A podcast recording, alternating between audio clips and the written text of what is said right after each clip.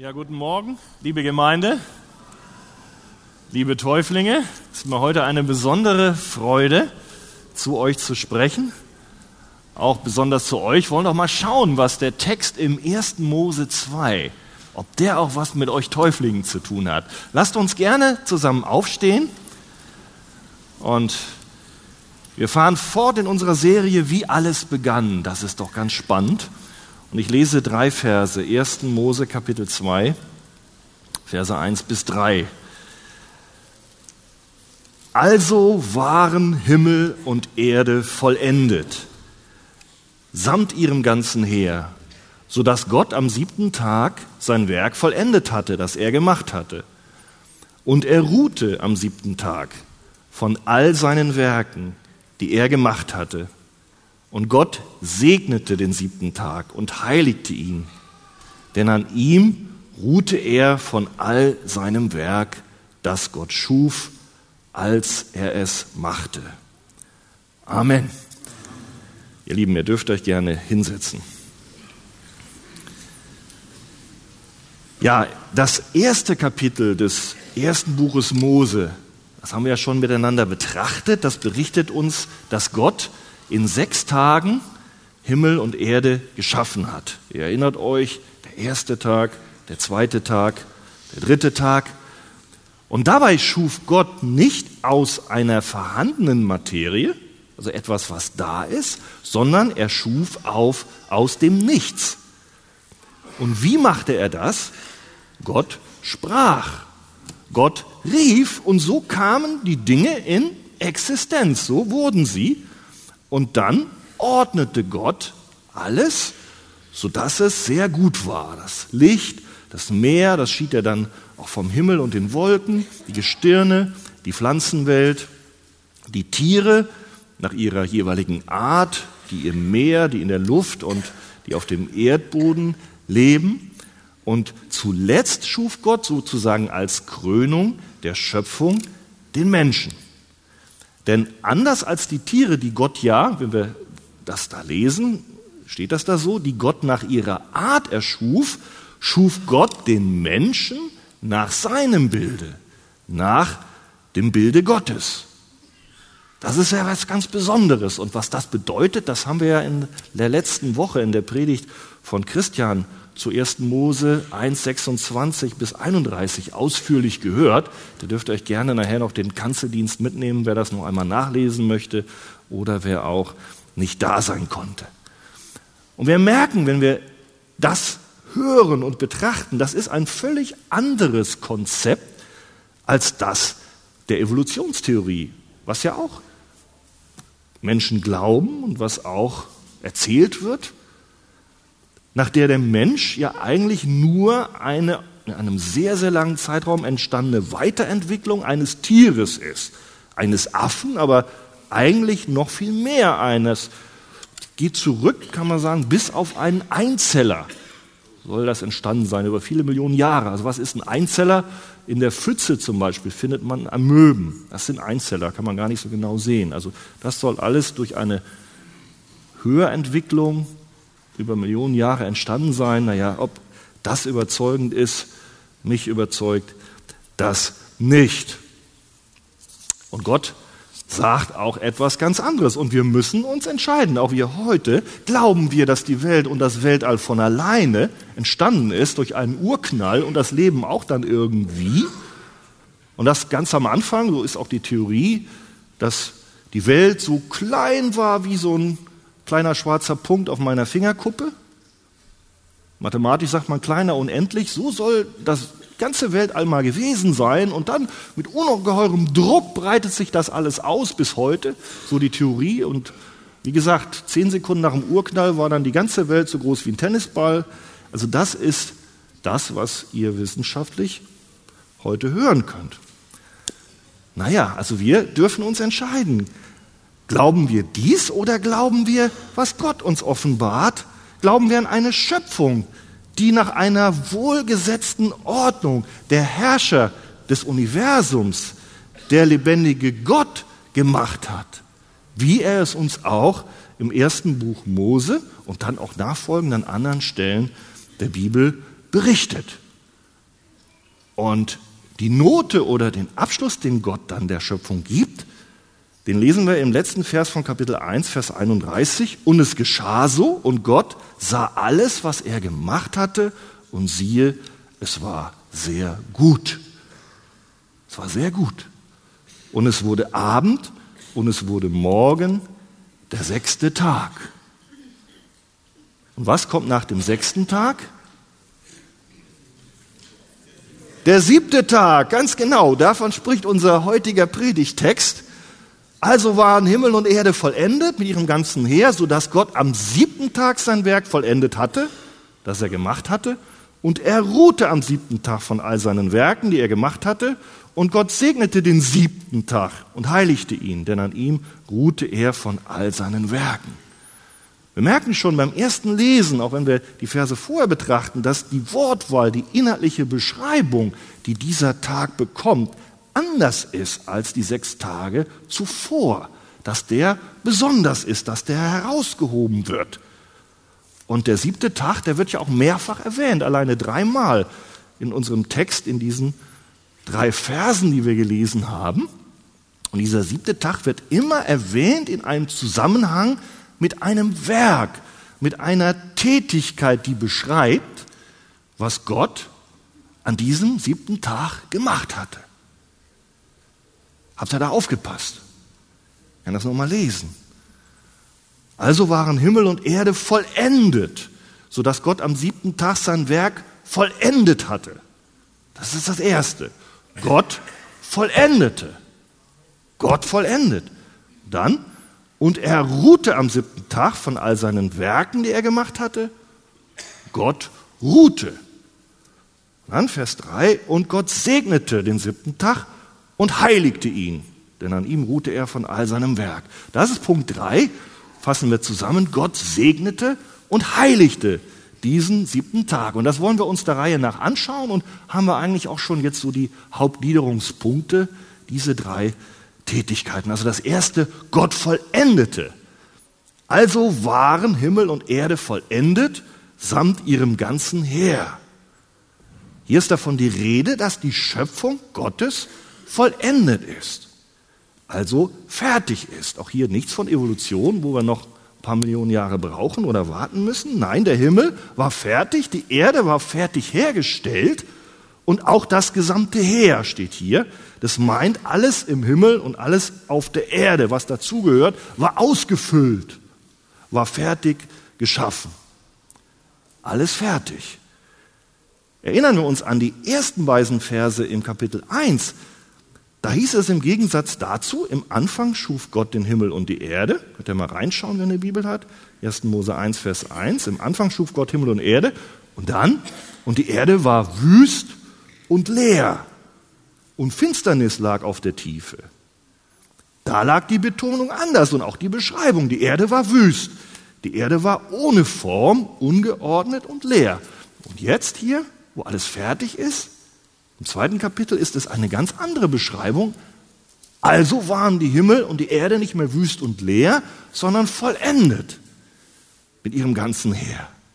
So sehen wir hier von der Leere zur Fülle, vom Beginn der Schöpfung zur Vollendung und wir können sagen zu einer Vervollständigung der Schöpfung. Das materielle Schöpfungswerk Gottes ist fertig, ist vollbracht ist beendet und es war sehr gut. Gott schuf das alles, Himmel und Erde aus dem Nichts. Und wie ist die Konsequenz, die die Bibel zieht? Alle Welt fürchte den Herrn. Denn wenn er spricht, so geschieht's. Wenn er gebietet, so steht es da. Das wäre die rechte Reaktion. Wir haben einen Gott, wenn er etwas plant, und wenn er sich etwas vorgenommen hat, dann vollendet er es auch. Da ist die Schöpfung schon auf den ersten Seiten der Bibel ein wichtiges Zeichen, ein Muster, ein Beweis dafür. Wenn Gott etwas plant und beginnt, dann bringt er es zum Ende, entweder selber oder auch mit Hilfe seiner Boten, der Menschen, die er berufen hat. Das zieht sich durch die ganze Bibel durch, ihr Lieben. Wollen wir da einen Moment stehen bleiben? Auch schon im Alten Testament, da gibt es im zweiten Mose Kapitel 40, auch hier hat Gott etwas vollendet. Da ist auch von einem Abschluss die Rede eines anderen wichtigen, lange dauernden, eines angefangenen Werkes, was dann zum Abschluss kommt. Ihr braucht das nicht nachschlagen, aber ich möchte einen Vers dann lesen aus 2. Mose Kapitel 40. 15 Kapitel lang beschreibt Gott dort dem Mose, wie er die Stiftshütte zu bauen hat, im Detail. Mit den Werkleuten, mit den Gegenständen, die dazugehören, wie er die einrichten soll. Und diese Stiftshütte, das war ja etwas, was Gott dem Volk gegeben hatte, als ein besonderer Ort seines Segens auch, seiner Gegenwart. Dann heißt es 2. Mose 40, 33, und Mose richtete den Vorhof auf, rings um die Wohnung, um den Altar hängte die Decke in das Tor des Vorhofs, und also vollendete Mose das ganze Werk. Vollendete. Es war nach dem Auftrag Gottes und es blieb nicht stehen, sondern es wurde vollendet. Und auch hier heißt es, und da, als es vollendet war, erfüllte die Herrlichkeit des Herrn die Wohnung. Also auch hier sehr gut. Wenn Gott etwas macht, wenn Gott etwas schafft im Auftrag Gottes, nach der Weisheit, nach dem Ratschluss Gottes, dann ist das Ergebnis nicht nur fertig, sondern das Ergebnis ist sehr gut. Es ist Herrlichkeit. Das gleiche finden wir bei der Anordnung des Tempelbaus, 2. Chronik 7, 11. Da hatte Gott doch auch dem Salomo genau erklärt, wie er denn den Tempel Gottes dann, war das die Begegnungsstätte, nicht mehr die Stiftshütte, wie er das bauen sollte. Auch ganz lange. Und dann waren auch mehrere Jahre erforderlich, das zu bauen. Tausende Leute halfen damit. Das könnt ihr im zweiten Chronikbuch nachlesen, Kapitel 7. Und auch dort gibt es das gleiche Wort. Nachdem das alles gemacht war, so vollendete Salomo das Haus des Herrn. Was Salomo sich im Auftrag und nach Gottes Anordnung vorgenommen und begonnen hatte, das war zu einem guten Abschluss gekommen. Es war vollendet worden. Ist das nicht ermutigend, dass Gott alle Pläne und Werke zur Vollendung bringt, die er befohlen hat und die er auch selber angefangen hat? Ich denke, es ist sicher sehr ermutigend, denn es bestärkt unseren Glauben auch für andere Verheißungen, dass wir auch darauf vertrauen können, dass Gott wo wir vielleicht jetzt noch nicht sehen, dass es vollendet ist, aber wo Gott sagt, ich mache das, dass dann auch mit Sicherheit ein Abschluss da sein wird, eine Vollendung da sein wird. Und dieses Prinzip können wir auch sehen im Werk der Erlösung.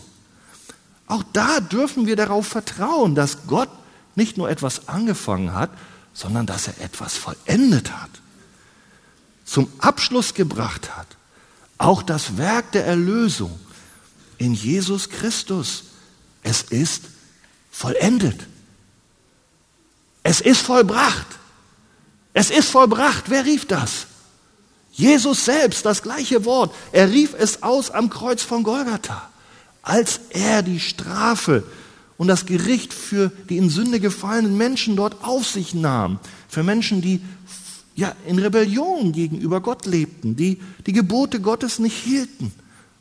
Johannes 19,30, da heißt es, Jesus rief, nachdem er den Essig genommen hatte, es ist vollbracht.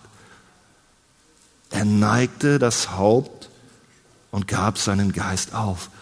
Es ist vollendet. Die Erlösung in dem Moment war sie vollbracht. Sie war erfüllt. Christus hat das Werk, all das Werk zur Erfüllung gebracht, was notwendig war um uns zu erlösen, um uns Menschen zu erkaufen aus der Macht der Sünde, aus der Hand des Feindes, um, um uns den Weg und die Tür weit aufzumachen in die Gemeinschaft mit dem lebendigen Gott. Jesus hat sein Blut und Leben hingegeben als ein Lösegeld für viele, das heißt für sein Volk, die auf ihn als den von Gott gesandten Retter vertrauen. Und das tut ihr, Bin ich genau bei der Taufe, ihr lieben Täuflinge? Ihr glaubt an den Herrn Jesus. Ist das richtig? Wir werden nachher eure Zeugnisse hören. Manche wundern sich vielleicht schon, sonst haben wir es ja immer vorher. Dann kommt die Predigt und dann kommt die Taufe. Heute haben wir mal entschieden, das anders zu machen. Wir sind ganz gespannt. Aber wir wissen, weil ihr das glaubt, weil ihr auf diesen Jesus vertraut, dass er die Erlösung vollbracht hat. Darum lasst euch taufen. Und zwar auf diesen Jesus auf den Namen des der einigen Gottes, auf den Namen Jesu. Und Andi wird das sagen. Ihr werdet in seinen Tod zur Auferstehung eines neuen Lebens getauft. Das symbolisiert die Taufe auch, die Erlösung, das, was ihr erlebt habt. Und in der Taufe bekennst du deinen Glauben an das vollbrachte Werk Jesu am Kreuz auf Golgatha. Und an seine Auferstehung, das ist ganz wichtig. Das ist ein ganz klares Essential, was alle Christen glauben dürfen, auch glauben müssen. Sonst ist der Glaube inhaltsleer. Das beschreibt uns Paulus im ersten Korintherbrief. Auferstehung Jesu. Und genau so durftest auch du jetzt schon geistlich auferstehen. Hast du das gewusst? Denn die Bibel beschreibt, dass wir als natürlicher Mensch geistlich tot sind. Leben wir gar nicht. Und dann, wenn der Heilige Geist kommt durch die Botschaft und dich von deiner Sünde überführt und dich dann erweckt, zu einem neuen Leben, dann kannst du erst mal sehen, dann kannst du glauben. Oh, dann tust du Buße. Dann freust du dich über das, was Jesus getan hat. Dann nimmst du es mit Freuden an. Dann bist du erweckt. Dann bist du lebendig gemacht. Wir können sagen, jetzt schon geistlich auferstanden von den Toten. Das ist jetzt schon. Und dann wirst du auch einmal am Ende der Tage auferstehen. Das kommt noch. Dann wird dein Leib auferstehen. Nun bist du auf dieser Erde nun darfst du deinem Retter und Heiland Jesus Christus nachfolgen. Ihr Täuflinge dürft das und wir alle dürfen es, die wir glauben. Und gewiss, wir wissen es, wird es manche Kämpfe und Anfechtungen geben, auch im Leben als Christ. Da hören die Probleme nicht auf, sondern manche kommen gerade dann erst, wenn wir Christ geworden sind. Das ist nicht einfach auch dann, weil Menschen uns nicht mehr verstehen und manche Menschen auch genau wie sie Jesus abgelehnt haben, auch uns ablehnen, weil wir ja dieses Licht repräsentieren, was natürlich auch Sünde und Unrecht aufdeckt. Es wird Kämpfe und Anfechtungen geben, auch bei euch. Aber sei gewiss, haben wir es gehört? Was für einen Gott haben wir? Wir haben einen Gott, der vollendet. Wir haben einen Gott, der durchträgt. Wir haben einen Retter Jesus, der keine halben Sachen macht, der nicht vom Kreuz runtergestiegen ist, sondern der ausrief, es ist vollbracht und bis zum Ende dich erkaufte. Und der wird dich begleiten. Jetzt in diesem neuen Leben. Wird dich nicht verlassen. Der Herr hat gesagt, ich will dich nicht verlassen noch von dir weichen. Das sagt Gott. Philippa 1, ich bin davon überzeugt, dass der, welches in euch ein gutes Werk angefangen hat, wie heißt es weiter? Der wird es auch vollenden. Ist das nicht wunderbar? Der wird es auch vollenden bis auf den Tag Jesu Christi. Das ist der Tag, wo Jesus wiederkommt. Halleluja. Das heißt, du wirst nicht gestohlen aus der Hand deines mächtigen Gottes, sondern Gott ist da. Er gibt dein Siegel durch den Heiligen Geist. Er gibt dir die Garantie. Er führt dich durchs Leben und er vollendet wie Gott das Werk der Schöpfung vollendet hat, und die war sehr gut, so hat er auch das Werk der Erlösung bereits jetzt vollendet und wird es irgendwann auch sichtbar machen. Das ist ja noch nicht sichtbar, sondern die Welt denkt vielleicht, was machst du denn da heute? Lässt dich da taufen? Komisch. Machen wir nicht die Kinder taufen? Warum machst du das? Die Welt versteht das nicht. Menschen halten dich vielleicht für ein bisschen abgedreht, aber Du weißt, warum du dich taufen lässt und du kannst sicher sein, Jesus wird dich führen, wie er dich erlöst hat, er wird dich durchtragen und er wird auch das Werk deiner Heiligung vollenden. Das heißt, dass du irgendwann einmal wirklich im Himmel bei ihm sein wirst und ihn siehst. Und es gilt für uns alle, die wir glauben. Denn da wird es einmal eine wunderbare neue Schöpfung geben. Wir reden hier von Schöpfung. Aber ich gebe euch mal einen Ausblick. Gott vollendet, Gott macht, Gott vollendet die Erlösung. Und dann gibt es noch eine Stelle. Gucken wir kurz rein in der Offenbarung. Es ist genauso sicher, dass es auch einmal einen neuen Himmel und eine neue Erde geben wird, die Gott vollendet. Deine wahre Heimat Noch leidest du hier. Viele sind krank. Wir werden für die Kranken beten. Viele leiden. Aber es gibt diese neue Heimat. Noch ist sie nicht geschaffen, aber Offenbarung 21 berichtet es davon. Ich sah einen neuen Himmel und eine neue Erde. Der erste Himmel und die erste Erde sind vergangen. Das ist noch nicht der Fall. Noch sind die hier. Aber das ist genau, wo Gott etwas sagt, was er machen wird. Und das Meer wird nicht mehr sein. Und dann sagt er, ich sah die heilige Stadt, das neue Jerusalem von Gott aus dem Himmel herabkommen. Und Gott wird bei den Menschen wohnen. Und dann beschreibt ja hier Johannes, dann wird es eine Zeit sein, da wird keine Träne mehr sein. Gott wird abwischen alle Tränen, der Tod wird nicht mehr sein. Kein Leid, kein Geschrei, kein Schmerz. Das Erste, diese Welt ist vergangen. Und der auf dem Thron saß, das ist dieser Jesus, der dich erlöst hat. Der wird das tun. Der sagt, Offenbarung 21, Vers 5, siehe, ich mache alles neu.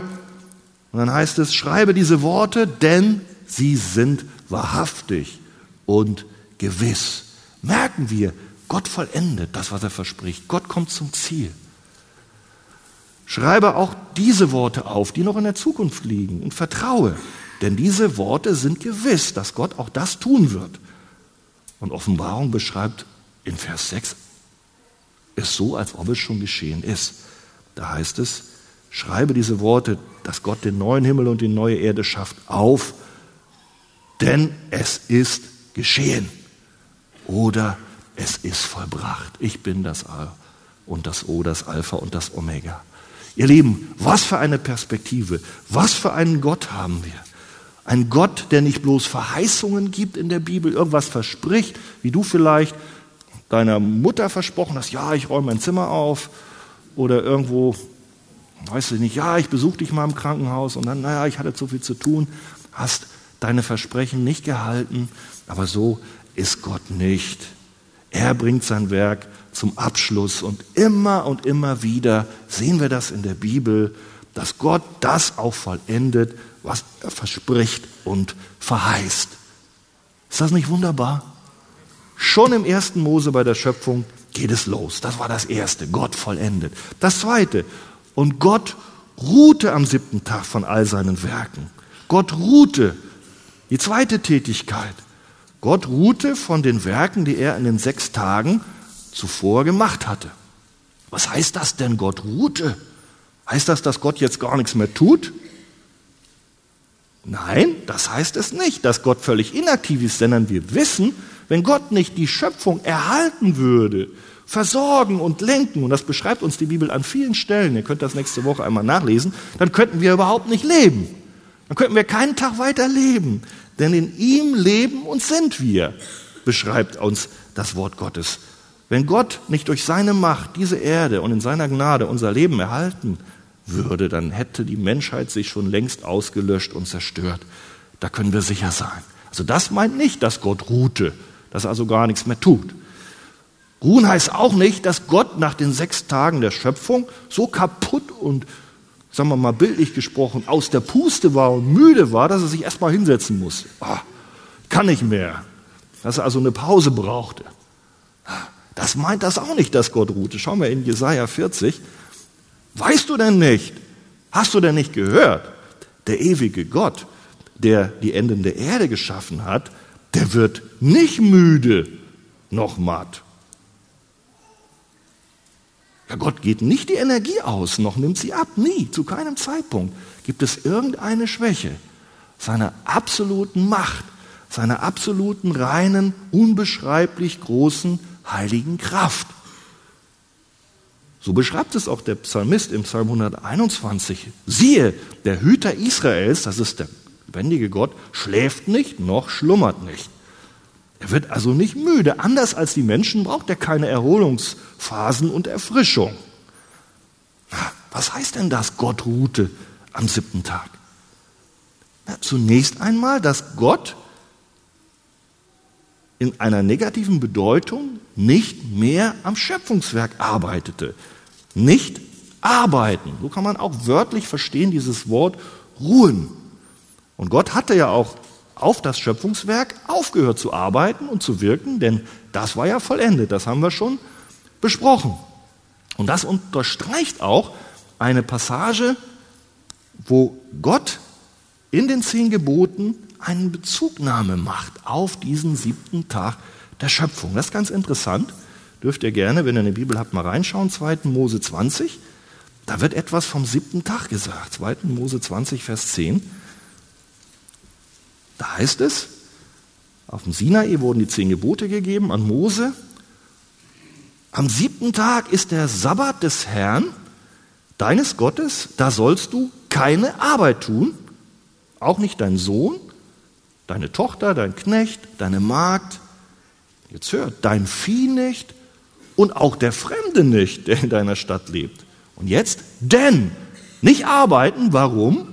Denn, das ist der Grund, in sechs Tagen hat der Herr Himmel und Erde gemacht und das Meer, alles was darinnen ist, und ruhte am siebten Tag. Warum wird der Sabbat da eingeführt, der anders ist? Keine Arbeit steht hier. Denn der Herr hat auch da geruht. Also sehen wir hier diese Verbindung. Ruhen, dieses Werk heißt übrigens, ruhen ist ja in Deutsch, ruhen ist Deutsch, ne? Ruhen auf Hebräisch heißt Shabbat. Also ruhen, merken wir diese Verbindung. So wird der siebte Tag ja auch von den Juden als Shabbat bezeichnet. Also das ist die positive, das ist die negative Seite der, der Bedeutung. Nicht arbeiten, aber es gibt auch eine positive des Ruhens Gottes. Das ist spannend. In 2. Mose 31, hört da gerne zu, da wird auch von der Schöpfung in den sechs Tagen geredet. Aber dann gibt es dazu noch etwas mehr. Da sagt er in Vers 17, denn in sechs Tagen machte der Herr Himmel und Erde, aber am Ende der Tage ruhte er, jetzt kommt die Erklärung, und er erquickte sich. Ruhen und erquicken, erfreuen. Erinnern wir uns, Gott hatte die Welt gemacht und dann sieht er sie und er sagt, die ist sehr gut geworden. Er konnte wirklich sagen, die ist schön, die ist vollkommen.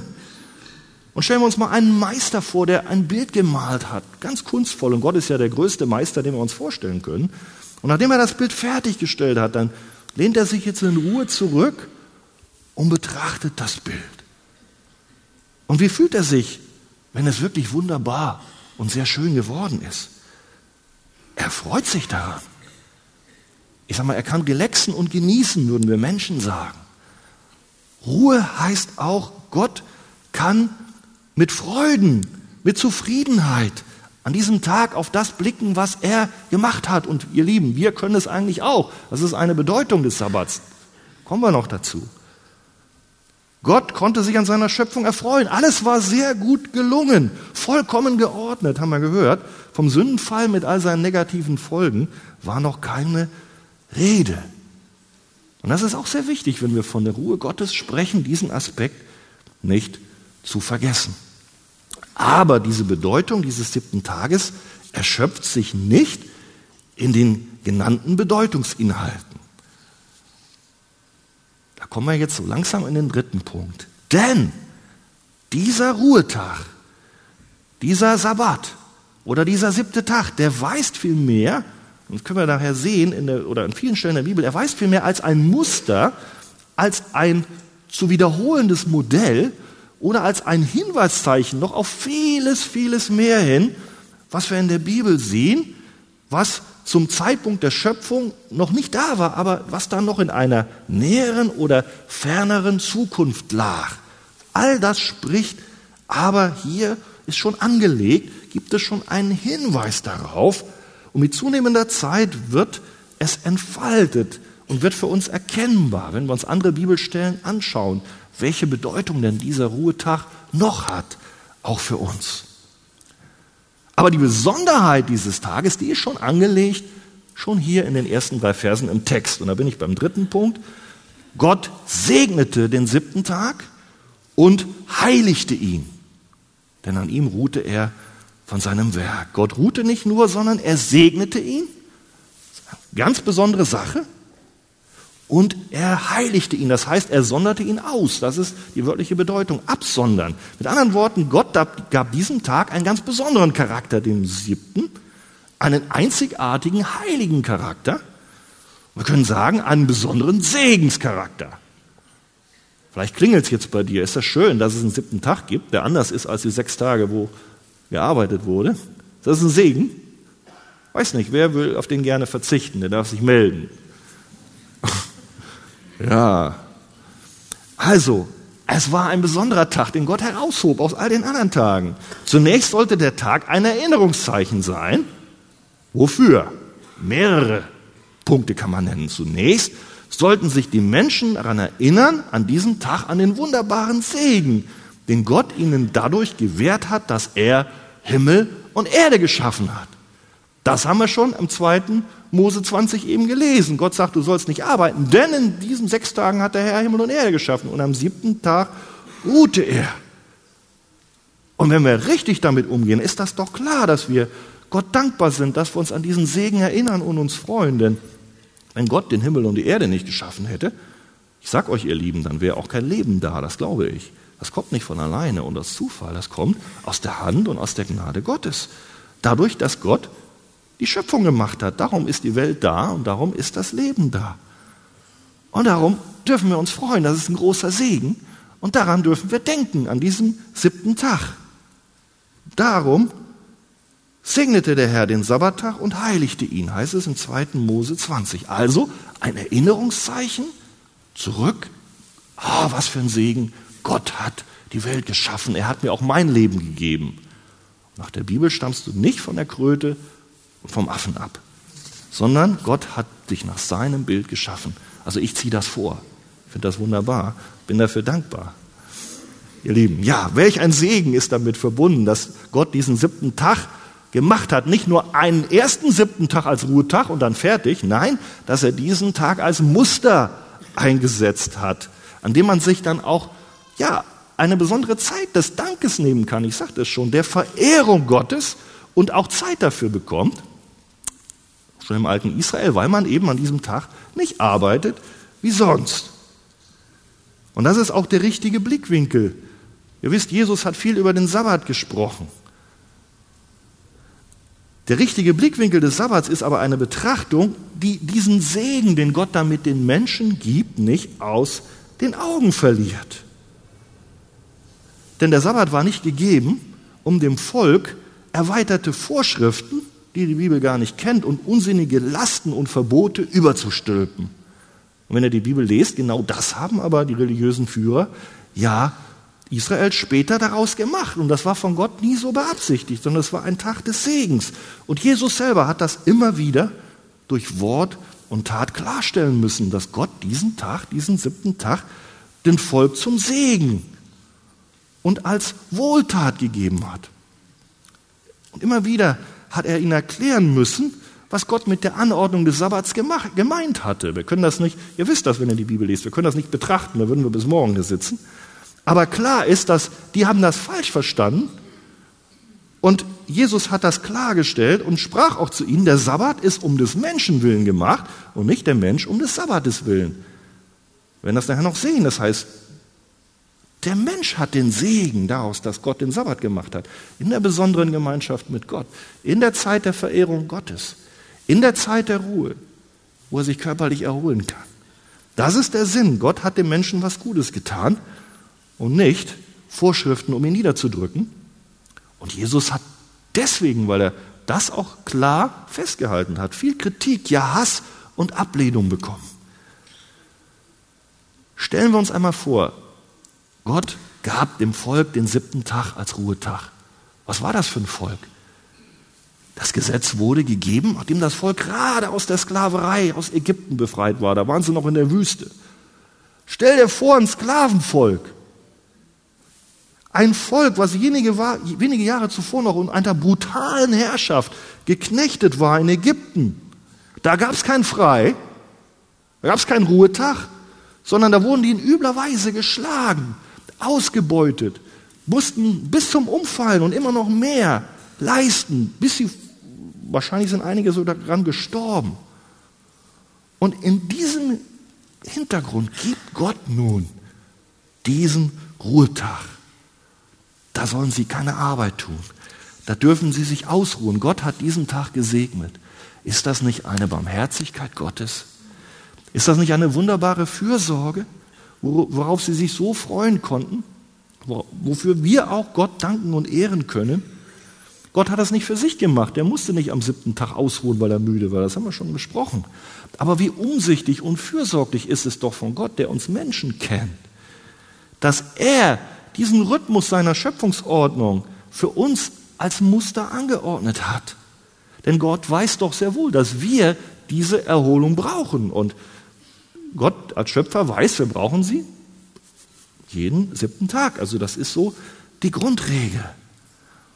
Und diese Güte, sage ich mal, dieses Gebot spiegelt aus meiner Sicht auch die Liebe und die Fürsorge und das Wesen unseres barmherzigen Gottes wider. Das steckt auch hier mit drin, in diesem Gebot. Wir sehen die Liebe Gottes. Gott setzt diesen Tag als Hinweiszeichen. Einmal um den Segen der Schöpfung, aber noch mehr. Er setzt diesen Tag zum Segen, das ist die soziale Komponente, dass wir ausruhen können, dass er uns fürsorgt. Er setzt diesen Tag zum Segen, damit wir wissen, Gott hat die Welt geschaffen, uns erinnern, dankbar sind, Gott dafür ehren, dass er der Schöpfer ist.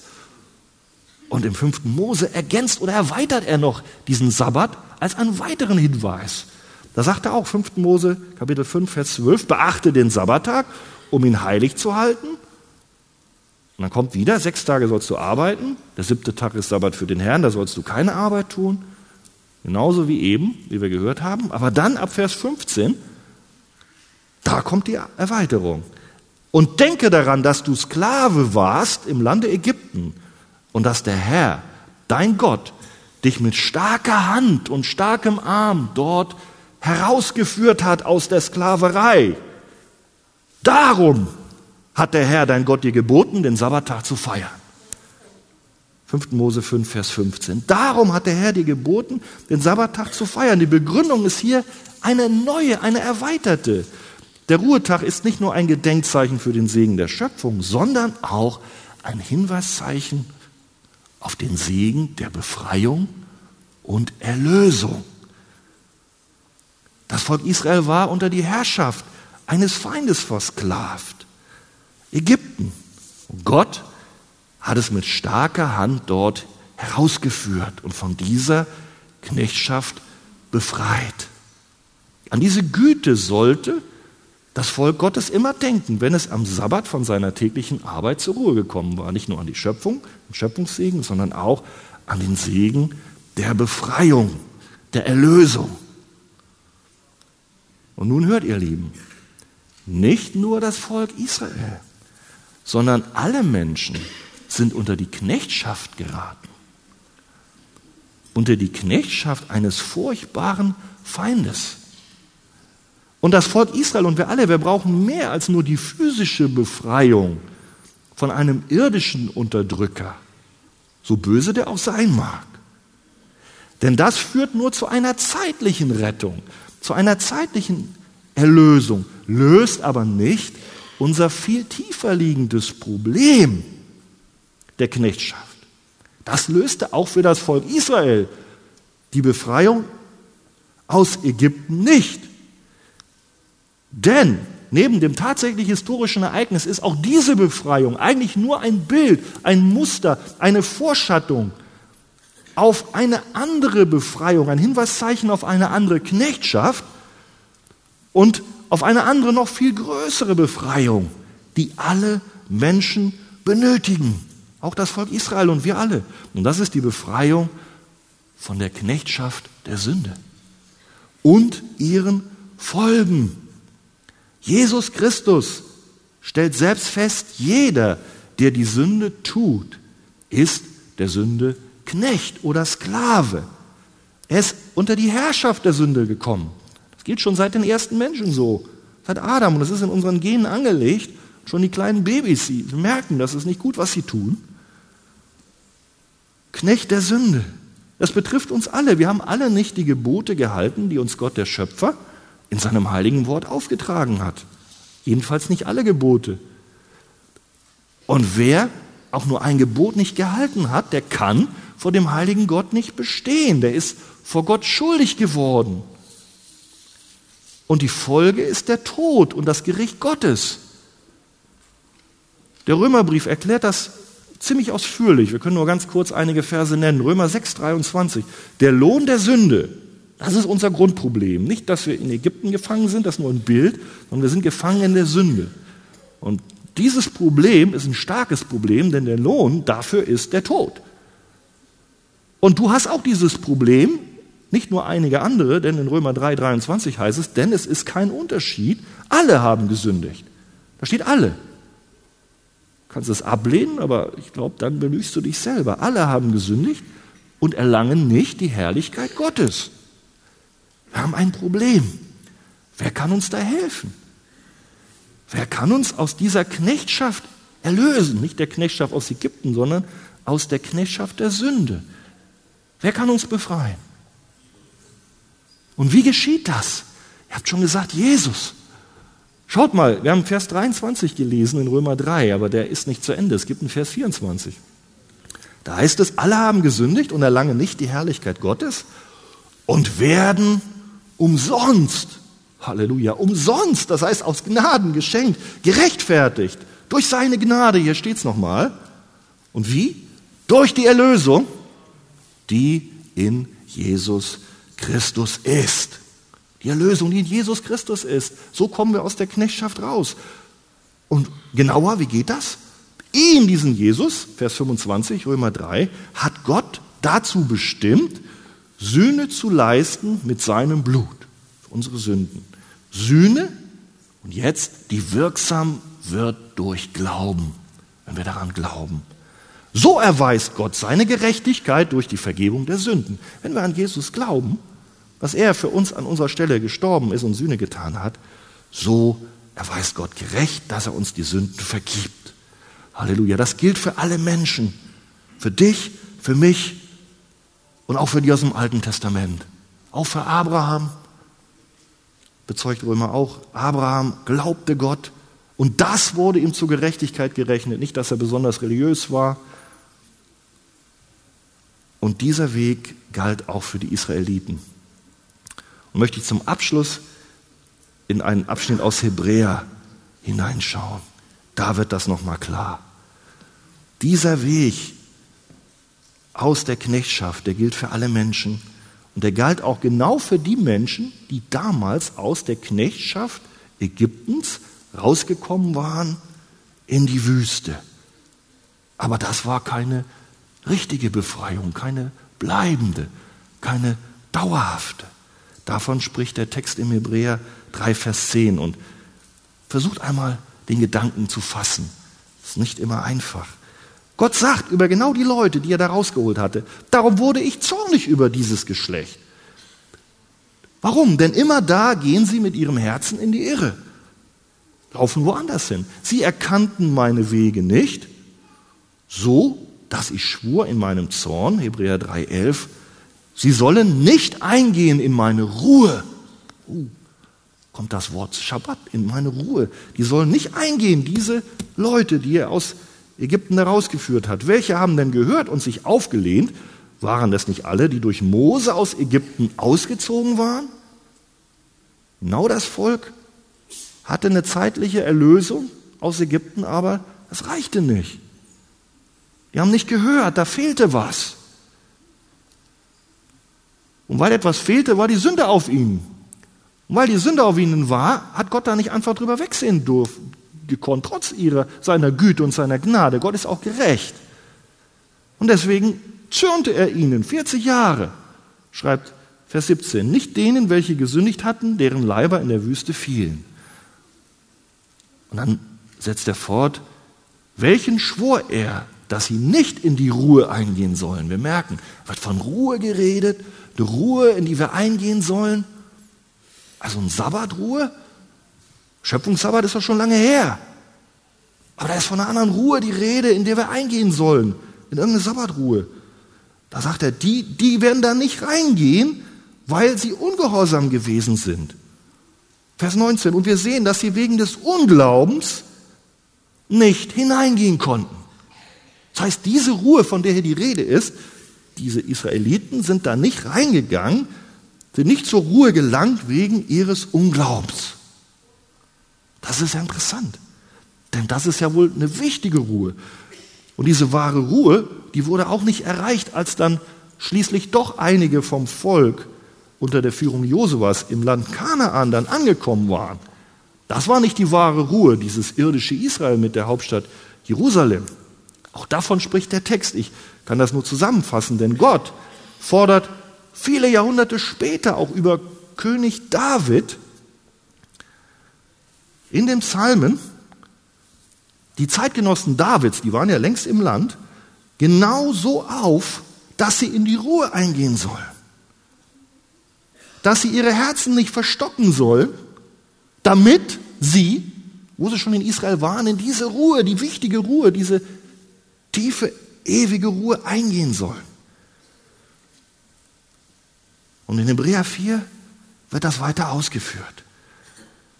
Es bleibt bestehen, dass einige zu dieser Ruhe kommen sollen, aber nun bestimmt er abermals einen Tag und spricht nach so langer Zeit durch David zu den damaligen Zeitgenossen von David, den Juden, die in Israel waren, und zu uns heute. Wie spricht er? Damit wir in diese Ruhe eingehen sollen. Heute, wenn ihr seine Stimme hört, verstockt eure Herzen nicht. Und das Problem, haben wir gehört, war Unglaube, Verstockung. Heute, wenn du die Stimme Gottes hörst, du hast sie gehört, Gott hat sie heute uns vorgestellt. Verstocke deine Herzen nicht. Es geht nicht um eine irdische Befreiung, denn wenn Josua sie zur Ruhe geführt hätte, heißt es weiter, würde Gott nicht danach von einem weiteren Tag geredet haben, in dessen Ruhe wir eingehen sollen, von einem weiteren Sabbat.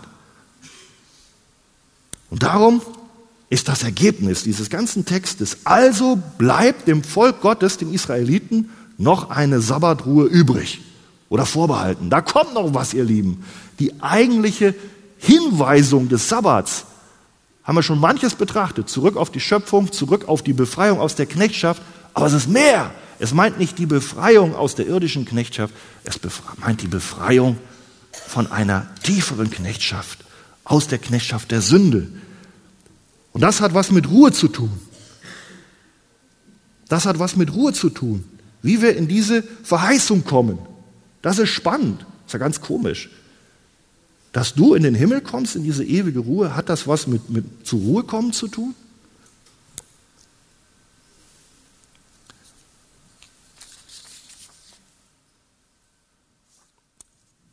Hebräer 4, Vers 10.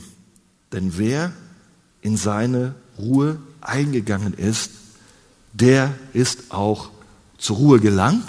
Geht es um diese ewige Ruhe, die Sabbatruhe, die noch kommt?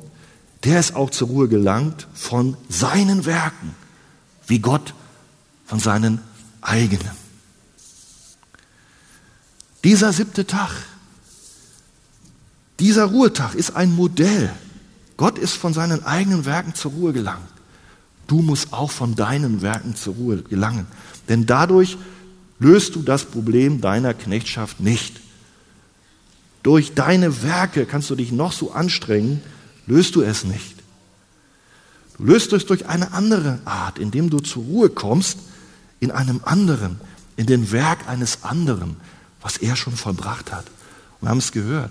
Das ist das Werk, was Jesus Christus am Kreuz von Golgatha verbracht hat. Darauf darfst du vertrauen. Darin darfst du zur Ruhe kommen. Darauf weist der siebte Tag, der Sabbat hin. Letztendlich als die eigentliche und wahre Ruhe, die dich dein ganzes Leben lang erfüllt und durchträgt. Wenn du alles verstanden hast, alle Ruhen, die der Sabbat meint, und hast diese Ruhe nicht verstanden, dann gehst du am Wesentlichen vorbei. Du kannst in diese Sabbatruhe erst dann gelangen, wenn du von deinen eigenen Werken und Bemühungen zur Ruhe gekommen bist. Und das tust du, wenn du alleine auf das Werk Jesu vertraust, nicht auf dein Werk dass er alle Werke erfüllt hat, die dir den Weg ins ewige Leben bahnen. Und so möchte ich dich einladen. Ich möchte euch ermutigen, Ihr werdet das gleich bezeugen, aber ich möchte uns alle einladen, heute aufzuhören mit all unserem Abstrampeln und Versagen.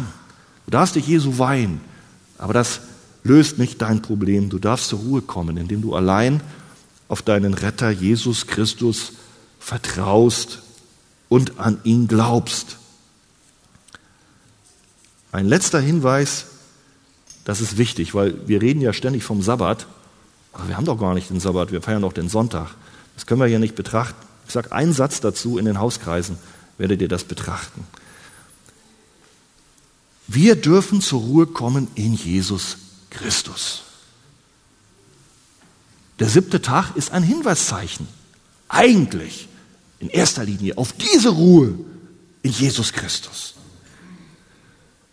Die Apostel haben den ersten Tag der Woche zu diesem Ruhetag, zu diesem Erinnerungstag gemacht. Nicht mehr den Sabbat. Warum? Der Sabbat war nur ein Hinweiszeichen auf die Erlösung, auf die Auferstehung Jesu.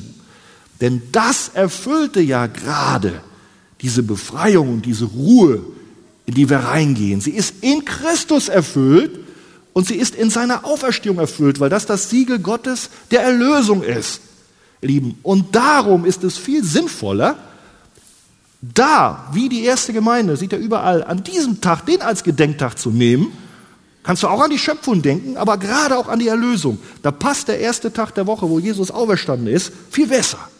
Und das hat die Kirche getan, ihr Lieben. Das nur so als Erklärung. Der siebte Tag ist ein Segen, wir müssen auch uns erholen. Das Prinzip bleibt da, aber der Tag hat gewechselt. Haben wir verstanden. Amen.